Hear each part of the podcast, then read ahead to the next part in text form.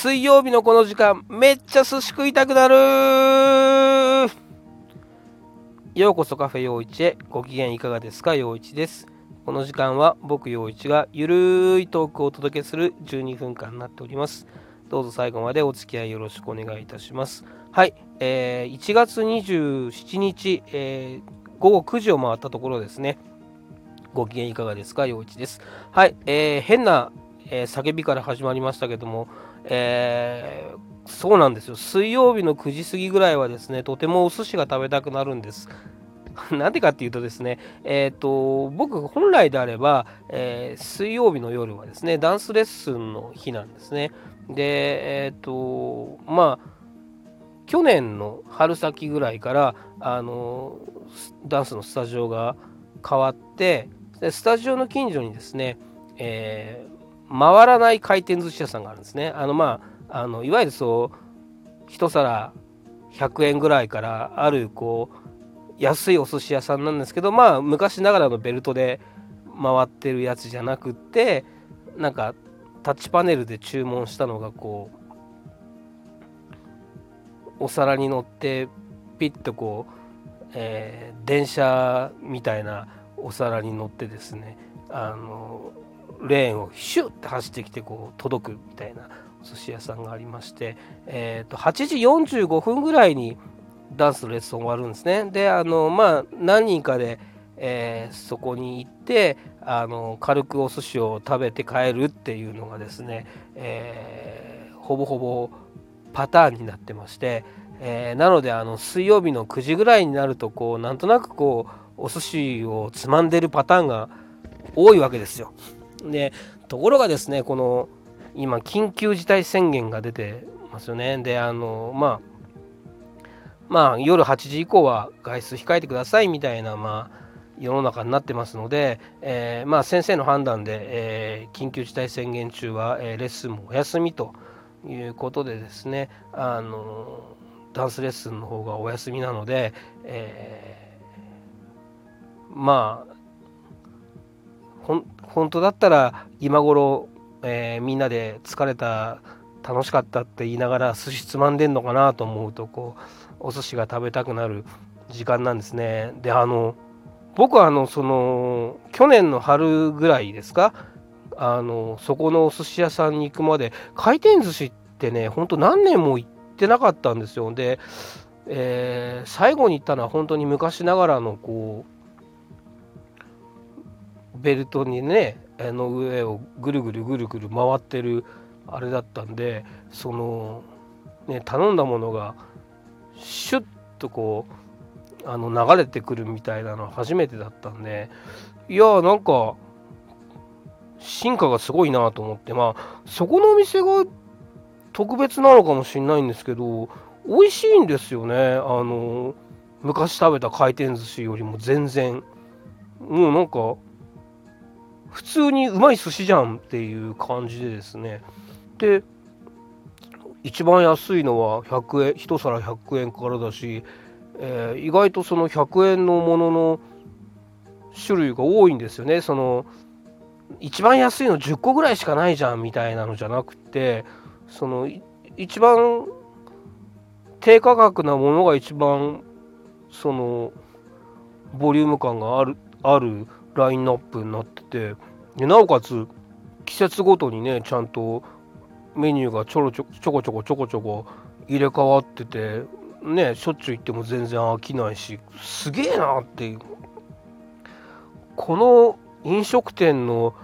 進化はすごいなと思ってですねそこのお寿司屋さんにはちょっと感動してたんですがまあねこのご時世なんで、えー、そこのお寿司屋さんにも行けずきっとこのご時世なんであそこのお寿司屋さんも苦しいだろうなとか思いながらですねあのまあどこも飲食店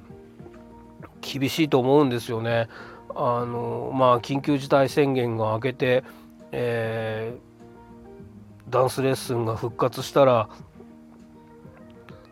またみんなであそこのお寿司屋さんにも行きたいなあのその時まであのね閉めずにちゃんと頑張っててくれたらいいなというふうに思っております。はい、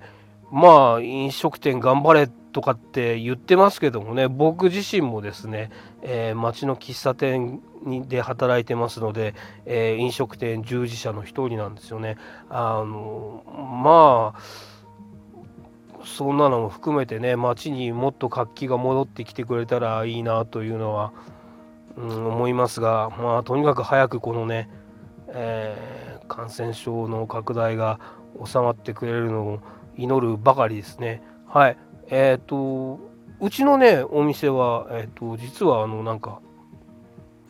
町のあのうんなんかタウン誌みたいなのに、えー、ちょろっと載りましてえっ、とまあ僕のの町と隣の町とを紹介する冊子みたいなのに、えー、6店舗ピックアップして載ってる中の1店舗で載ってまして多分今日ぐらいからね、えー、駅とかで配られてるはずなんですがまあ読ませあのねあのすり上がったのをあの見せてもらいましたけど、えーと、文章も写真もいい感じで、えー、載っててあのちょっとなんかほっこりする感じに仕上がっててああいいなというふうに思ったのでまああれね、えー、見てあのうちのお店いいなって思ってくれる人が、うん、増えたらいいななんていうふうには、うん、思っております。まあそんな感じでですね、まあ、相変わらずのなんか、えー、ステイホーム推奨が続いてますがステイホーム推奨が続いてるとねあのテレビとか、えー、パソコンとかスマホとかに、えー、向かってる時間が長い方も多いんじゃないのかなというふうに思いますが、あの最近ここ数日僕あのスマホを見ててですねとても不思議に思ったことが一つありましてあの SNS 関係にこう広告が表示されるじゃないですか。であの広告ってあの自分がこう見た記事とか検索したワードとかに関連したものが出てくるパターンが多いと思うんですよ。多分だからこの人こういうことに興味があるだろうなって言って広告が出ると思うんですよね。でところがですね3日4日前に2日間ぐらいずっと札幌のすすきののキャバクラの広告が Facebook で出続けてたことがあるんですね。何なんだろうこれはって思って僕あのキャバクラっていうところにはね普段行かないんですよ。あのもう多分ね10年ぐらい行ってないんじゃないですかね。あの昔あの会社員であの営業の仕事してた頃はですねあのまあその会社の営業のお付き合いとかで、えー、行ったことありますけどももう本当に全然行ってないんですよ。でほでまあそれでもねそれが東京のね新宿の歌舞伎町のお店とかだったらまあそのある一定の年齢層男性に絞ってまあドーンと大量に出してんのかなって思うんですけどすすきのってどういうことっていう感じなんですよ。で僕北海道もえっ、と学生時代に旅行で行ったっきりなんで20年以上下手したら30年近く行ってないんですよ。でまああのすごくねいいところなんであのまた旅行に行きたいなとか思いますけどもえっと、今このご時世なんで今行ける状態じゃないですから、えっと、北海道の旅行何があるかななんて検索したことをここ1年以上ないわけですよ。なぜ札幌のすすきののキャバクラの広告がこんなにしかも2日間ぐらいずっとレコメンドで出てくるからいや不思議だなこれ何なんだろうってねまあ結局不思議な謎のまんまなんですけど、えー、なぜすすきののキャバクラの広告がっていうのがですね、えー、とっても謎な数日間でございました。はい。えー、ですね、えっ、ー、と、うん、回転寿司の話と,、えーと、Facebook の広告になぜすすきののキャバクラがというですね本当に身のない話をさせていただきましたけど最後に一つだけちょっと身のある話を。えっ、ー、と2021年はお芝居しますとかですね、えーと、今年は暖かくなった頃に、えー、お芝居をさせていただく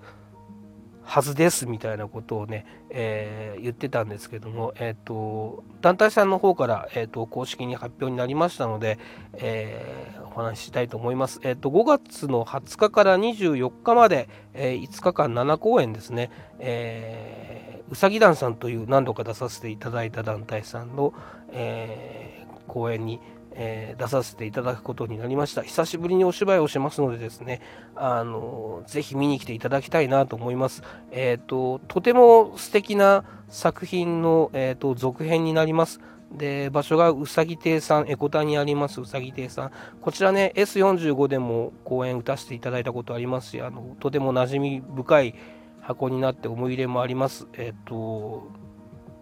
まあ、こういうご時世でいろいろ不透明ですけども今のところお客様を入れて講演を行う予定になっておりますので、えー、ぜひねお時間空けていただいて、えー、僕のにのねあの久しぶりのお芝居を見ていただけたらありがたいなと思います。えーと、詳しい話またこのラジオの中でもお話しさせていただきたいと思いますのでぜひぜひご予定空けて見に来てください。えー、またお話しします。えー、陽一でした。えー、この後スーパーで買ったお寿司を食べます。